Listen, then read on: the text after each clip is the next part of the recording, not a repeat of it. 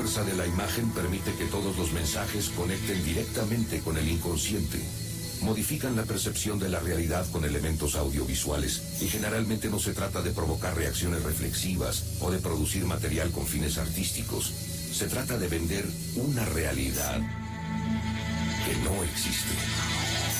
Fuerte al medio, con Agustín Espada y Santiago Marino.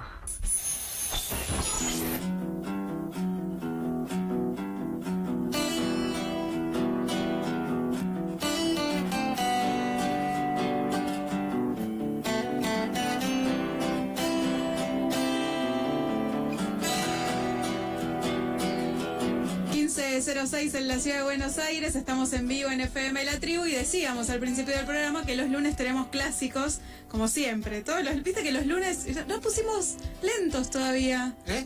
Que habíamos dicho de poner clásicos lentos. Estaba pensando que es un clásico este que vamos a vivir ahora, vivir, disfrutar y no sé qué cosa más, que no se devalúa. Como ya el, el super clásico argentino que ya quizás empiece a devaluarse un poco más con tantas repeticiones. A mí me gusta cuando... Yo siento que estás un poco cagado. Te lo tengo que decir.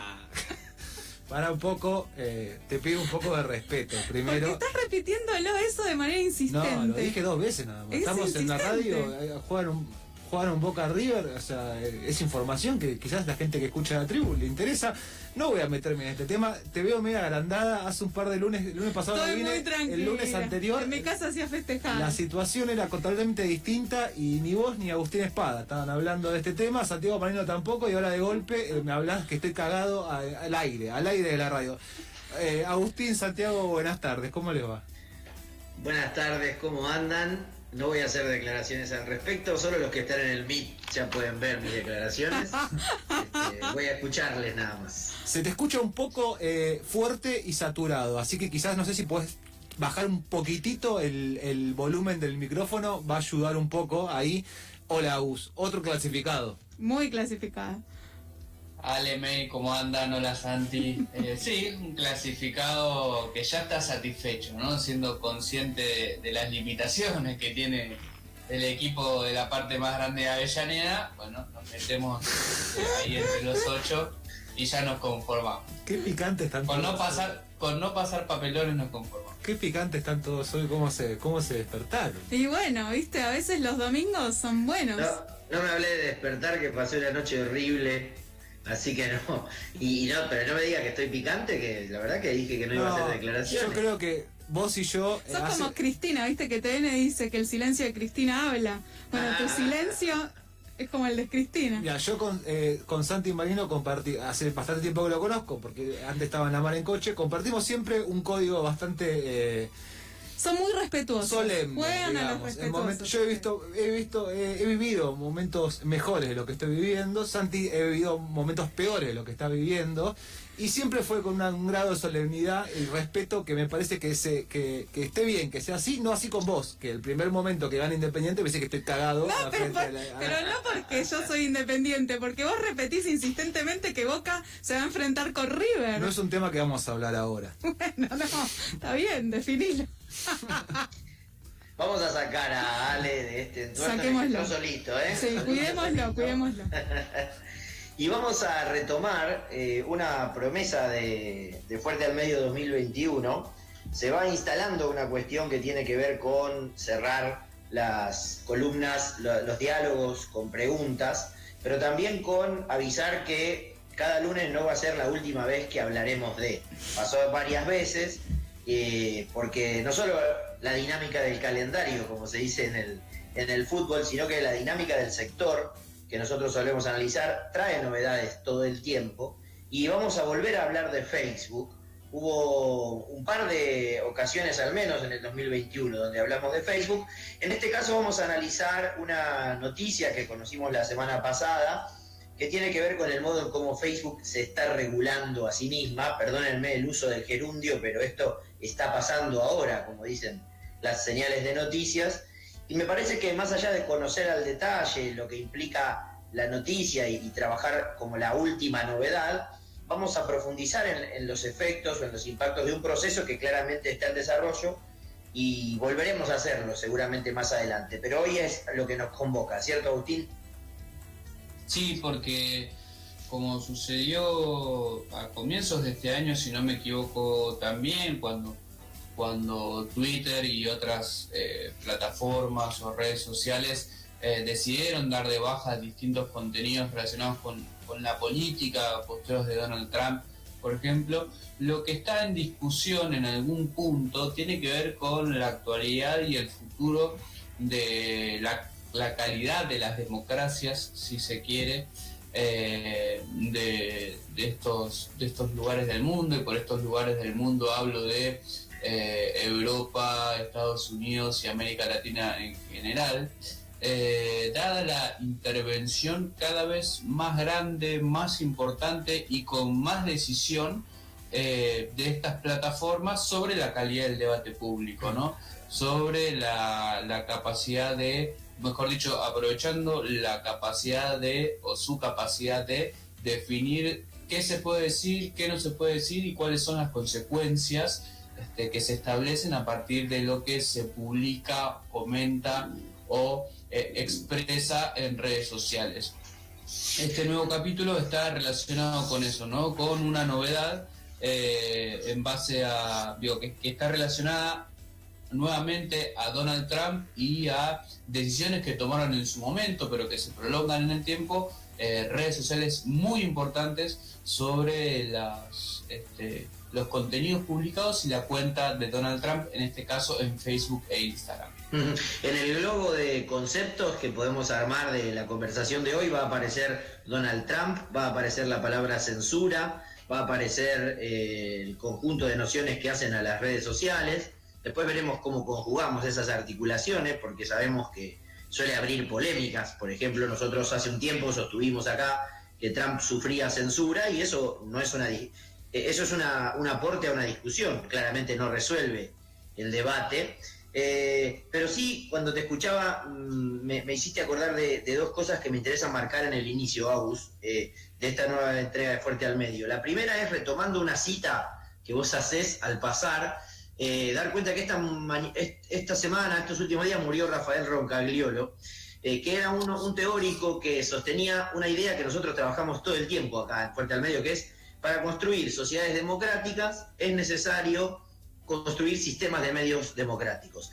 No son garantía de, pero es un elemento más, ¿no? Central. Valga entonces partir de esa primera afirmación para retomar el, homenaje a Roncagliolo, que ha sido uno de los, eh, de los, digamos, es el marco teórico que tiene fuerte al medio. Y la otra cuestión es que nosotros todo el tiempo tratamos de sistematizar cuestiones que intervengan en la vida cotidiana de las personas.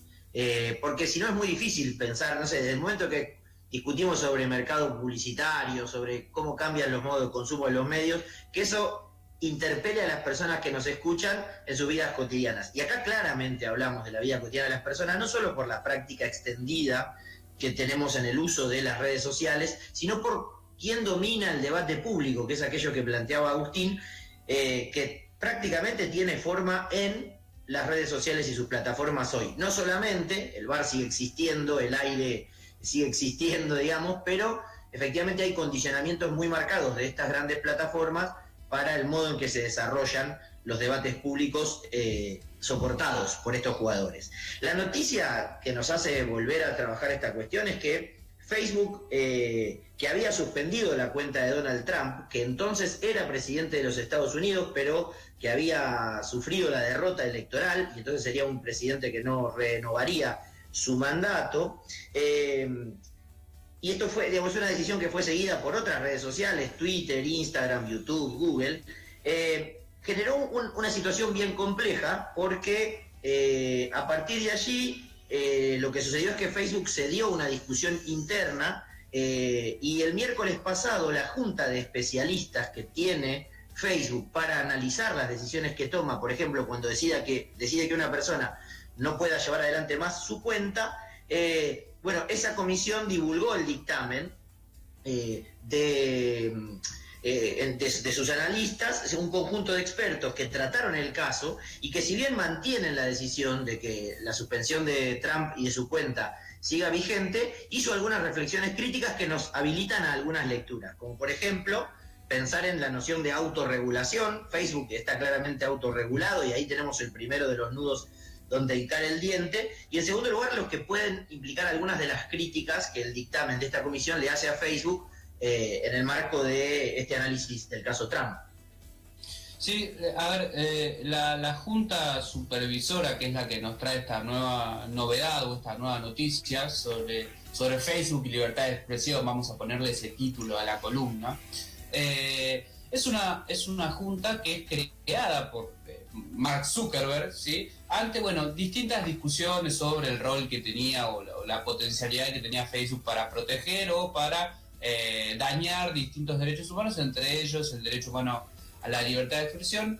Y entonces eh, en 2018 se anuncia la creación que finalmente se materializa eh, hace muy poquitos meses, a finales del año pasado. Esta, esta junta supervisora está compuesta por 20 integrantes de, distintas, nacionalidades, de distintas nacionalidades. Hay un colombiano y una colombiana, mejor dicho, Catalina Botero, es relatora para la libertad de expresión del este, sistema interamericano de derechos humanos. Y te, iba a decir, te iba a decir, Agustín, perdóname, acabo de ver su foto eh, y debo volver a comenzar a confesar mi amor por Catalina Botero. Eh, entre otros, no soy el único, pero estoy, estaba, en un momento estaba perdidamente enamorado de esta señora, que fue la autoridad máxima de libertad de expresión de la Comisión Interamericana.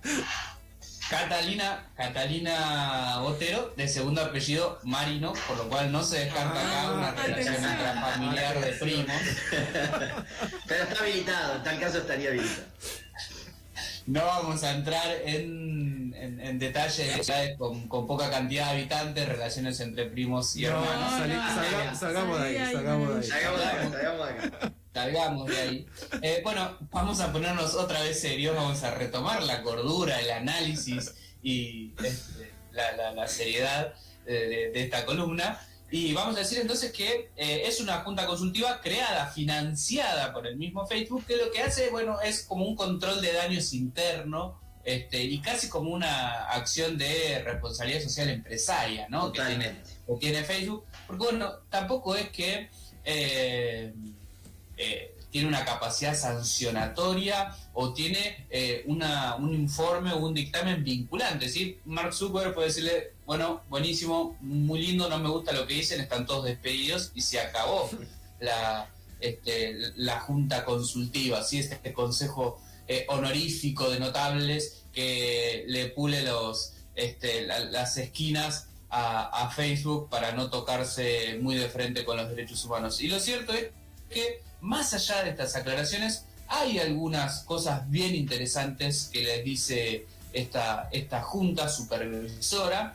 Y también muestra esta actividad y que nosotros estemos hablando en este espacio sobre lo que dice esta junta, eh, lo que marca también es un poco que eh, marca los grandes problemas que tienen los estados nacionales para meterse con Facebook y para retomar el control sobre lo decible y lo no decible, lo expresable y no, no expresable en el debate público.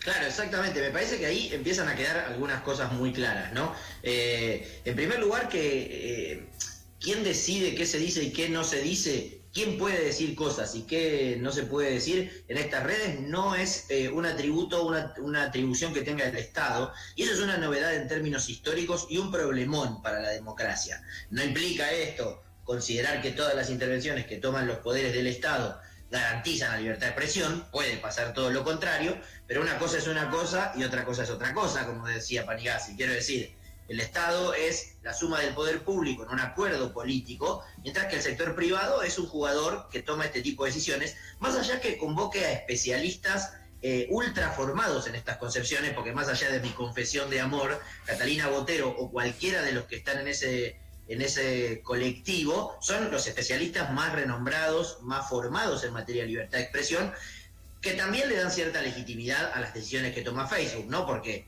eh, si bien, como dice Agustín, sus decisiones no son vinculantes y frente a una cuestión negativa la, la reacción puede ser la de Zuckerberg de echarlos, pertenecer no solo tiene sus privilegios, sino que también legitima la acción, porque como Facebook no va a levantar por ahora la suspensión que tiene, opera ahí un registro de legitimidad para la empresa. Pero eh, me parece que va quedando claro el primer problema, ¿no? Los estados se ven incapacitados de usar sus recursos, sus herramientas, leyes, decretos y resoluciones para establecer las condiciones en las que se configura un debate público, primero, y luego un debate público robusto, que sería el atributo de un intercambio eh, plural, diverso, que nos permita aprender de los otros, ver eh, concepciones diferentes, etc. Recordemos que Facebook lo hace ante situaciones muy significativas en términos políticos, lo que planteó Trump cuando se tomó el Capitolio en Estados Unidos y a partir de lo cual se decidió la suspensión de su cuenta, pero también frente a situaciones más de vida cotidiana, como la imposibilidad de que una mujer exponga su, una foto de su teta cuando está mamantando a un hijo, porque en su, en su criterio de publicación hay límites para allí también. Pero me parece que ahí opera una primera cuestión, Agus, y la segunda cuestión es eh, cómo se instala la lógica de la autorregulación, no lo que implica frente al límite del Estado que un niato como Facebook se autorregule. Sí, y eso tiene que ver con, eh, bueno, no, estamos hablando de cualquier privado, no estamos hablando de eh, cualquier tipo de privado cuando hablamos de Google, de Facebook, de Twitter.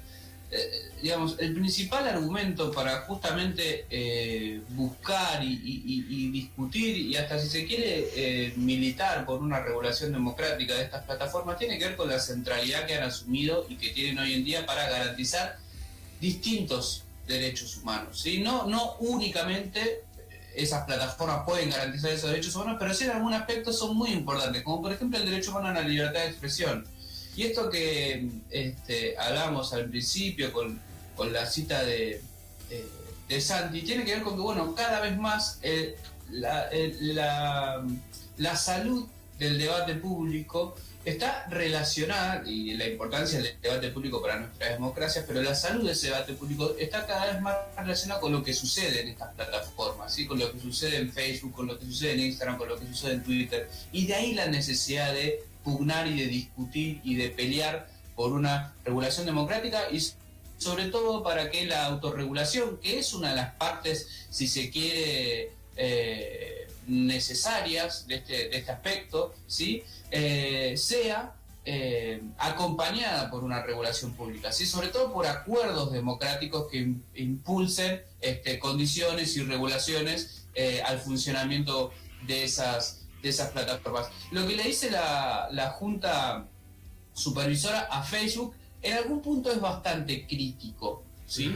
en algún punto lo que le dice esta Junta es, bueno, che, mira, o sea, está bien, para nosotros se justificaba, de acuerdo a las reglas de funcionamiento de Facebook, que, eh, Twitter, que Trump eh, sea censurado, que su cuenta sea bajada, porque efectivamente había este, hecho publicaciones que llamaban a la violencia y, defendían la legitimidad de movimientos este, como era la toma del Capitolio, que iban en contra de los principios de un funcionamiento democrático este, de la sociedad. Pero digo, también dice la Junta, este, digo, te excediste en, tu poder, ¿no? Porque no, no pusiste plazos, lleva más de cinco meses este, suspendido y es necesario que, que, que, el, que el funcionamiento y el proceso de sanción eh, sea un poco más transparente, sea más justificado y esté claro para todos, ¿no? Poniendo en igualdad de condiciones a Donald Trump con cualquier otro usuario de Facebook. Sí, Ale. No, eso justamente, eh, lo que acabas de decir, digo, cuando uno piensa en un marco regulatorio, entiende que esas reglas, ese, ese, ese comportamiento, esas reglas, de, esa comunidad virtual que se genera en Facebook debería regir para todos y todas que tenemos una cuenta ahí. Lo que da la sensación es que, y también es una realidad, que no tiene el mismo impacto que yo ya eh, mande a tomar el Capitolio de mi cuenta de Facebook a que lo mande eh, un mensaje Donald Trump. Digo, también ahí no sé cómo se puede medir, digamos, eh, o, si dentro de un marco regulatorio general eso pierde, digamos, relevancia, ¿quién está hablando? Digo, no es lo mismo, por ejemplo, en una charla de un bar, decir que una vacuna no sirve que decirlo en un medio de comunicación. Digo, hay una responsabilidad de quien está delante de un micrófono, en este caso él, era el expresidente, de su momento el presidente de Estados Unidos, usando una red social, convocando a tomar el Capitolio, que no sé si puede entrar en un marco regulatorio, sí, no. Digo, se puede hacer una diferenciación en función de quién usa esas plataformas, porque si no, si uno entra a Facebook hoy en día, que es una red casi se usa mucho, pero digo, está en desuso en términos cotidianos como lo usábamos antes, está lleno de mensajes así.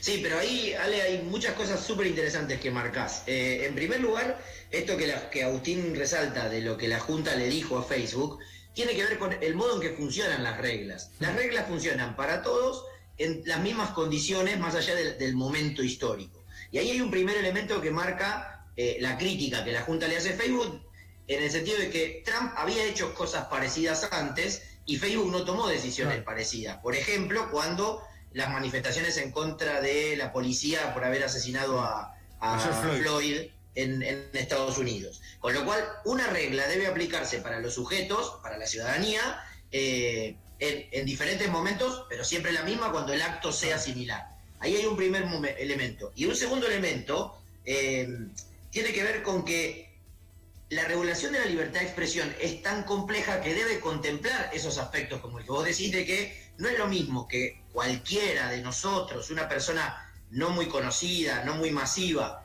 eh, haga una manifestación que lo haga el presidente, pero también es el presidente de un país de un país de 200 millones de habitantes, mm. que además estaba en una contienda electoral, porque también las condiciones para tomar decisiones de censura deben ser muy, eh, muy acotadas a, acontecimientos, porque ahí vos estabas, vos, Facebook, estaba estableciendo límites de circulación de las ideas de una persona a la que votaron millones de personas en Estados Unidos. No importa que Trump diga cosas que no me gustan todo el tiempo. El problema es la libertad de expresión. No sé, cómo lo pensás. No, y, además teniendo en cuenta el funcionamiento de sociedades democráticas en las cuales se inserta Facebook y en las cuales se inserta esta, discusión puntual, nosotros nos damos nuestras propias instituciones para determinar cuándo y quién es dañino para nuestro, nuestro debate público. ¿sí? Incluso a nuestro interior eh, reconocemos distintos niveles de responsabilidades y obligaciones al momento de garantizar la salud de ese debate público. Sí, y pensando, por ejemplo, en algo súper básico que es que los diputados y legisladores tengan fueros. ¿sí? Mm. Eso está muy este, ligado, por ejemplo, también a su capacidad de expresión, más allá de su capacidad de regulación en, el, poder legislativo. bueno, pero digo, esas discusiones, por, ejemplo, llegando a esta pregunta de eh, de ¿no? Digo, discutir si Donald Trump tiene que tener un margen de protección mayor a sus expresiones, o si el presidente de los Estados Unidos, saquémoslo de Donald Trump. Sí, claro, claro. Si el presidente de los Estados Unidos tiene que tener un margen o un umbral este, de expresión mayor este, al de cualquier usuario de Facebook, es una discusión que se tiene que dar en los, en los espacios públicos, hmm. ¿sí? Eh, y en los, y los, en, en los poderes públicos que nosotros como sociedades democráticas nos damos para saldar esa discusión.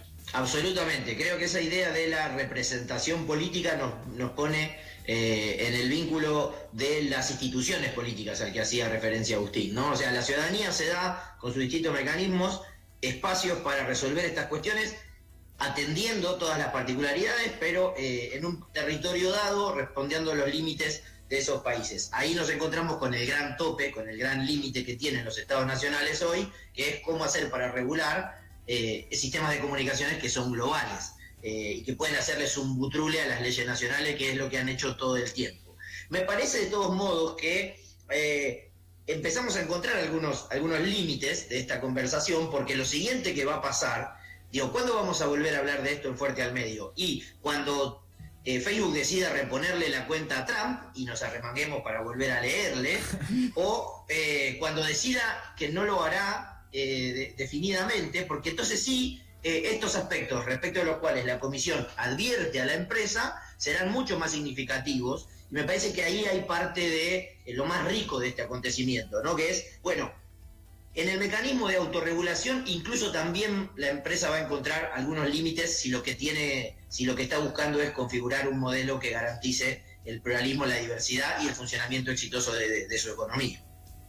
Antes de cerrar esta edición de Fuerte al Medio, yo quiero decir que para mí yo apuesto, ¿no? Acá pongo mis fichas, para mí la próxima vez que vamos a hablar de estos temas va a ser cuando Joe Biden tenga alguna declaración, el actual presidente de Estados Unidos tenga alguna declaración un poco más precisa sobre cuál va a ser su relación con estas Big Tech de Silicon Valley que le hicieron el juego a favor cuando Donald Trump empezó a, perder poder y ahora tienen que negociar entonces con el Partido Demócrata al frente del gobierno de los Estados Unidos. Me parece que ahí va a ser un capítulo súper interesante porque vamos a ver cuál es la posición de un presidente que dice que hay que liberar las vacunas, pero que todavía no se sabe muy bien las patentes de las vacunas, pero que todavía no se sabe muy bien si está a favor o no de regular democráticamente eh, a, estas, a estas grandes compañías Está agendado el debate, Agustín. Me parece que corres con una fichita. Va a haber un movimiento ahí, posiblemente, antes que a Trump le devuelvan la cuenta. Eh, es, probable, pero puede bueno. pasar todo al mismo tiempo, ¿no? Que se le discuta a Biden y que le devuelvan la cuenta a Trump. También. Ah, También. Llegamos a, al fin. Estás conciliadora en algún punto. ¿eh? estoy, sí, me levanté bien. La ahí. ancha avenida del medio. Eh, Algo con algo. Salgo con. Salgo conmigo. Pero bueno, vamos a seguir seguramente hablando de este tema en Fuerte al Medio. Ahí tiraron unas fichitas arriba de esta mesa virtual que tenemos a ver cuándo será el próximo momento que vamos a hablar sobre este quilombete eh, de Facebook y Trump. Nosotros nos vamos a comunicar con Santi y Agustín el lunes que viene. Seguramente estemos eh, de ánimos muy distintos. ¿Por qué es el domingo? Claro. Uy, no te puedo creer, no Así sabía que, este ya me puse. Ah, ya estoy. se me- mira, si alguien me podría ver por Meet, los ojos se me achicaron porque me estoy riendo. No, la semana que viene conducimos Aus y yo. No, pero pará, pará, pará, Porque porque somos los del medio. Nosotros jugamos el sábado. Claro. Nosotros jugamos el sábado, así que tenemos un día para hacer lo que seguramente será un duelo. Este, y después el lunes afrontamos con, con pierna fuerte y templada. Que sea, que sea lo mejor para ustedes dos hasta el domingo a las cinco y media de la tarde y después que todo vuelva a la normalidad les mandamos un abrazo muy grande eh, Menos mal que estoy sin cámara. les mandamos un abrazo, grande. un abrazo Nos grande encontramos. nos encontramos el Cuídense. que viene Santiago Marino y Agustín Espada en un nuevo clásico eh, de Fuerte al Medio hoy hablando de Facebook y Trump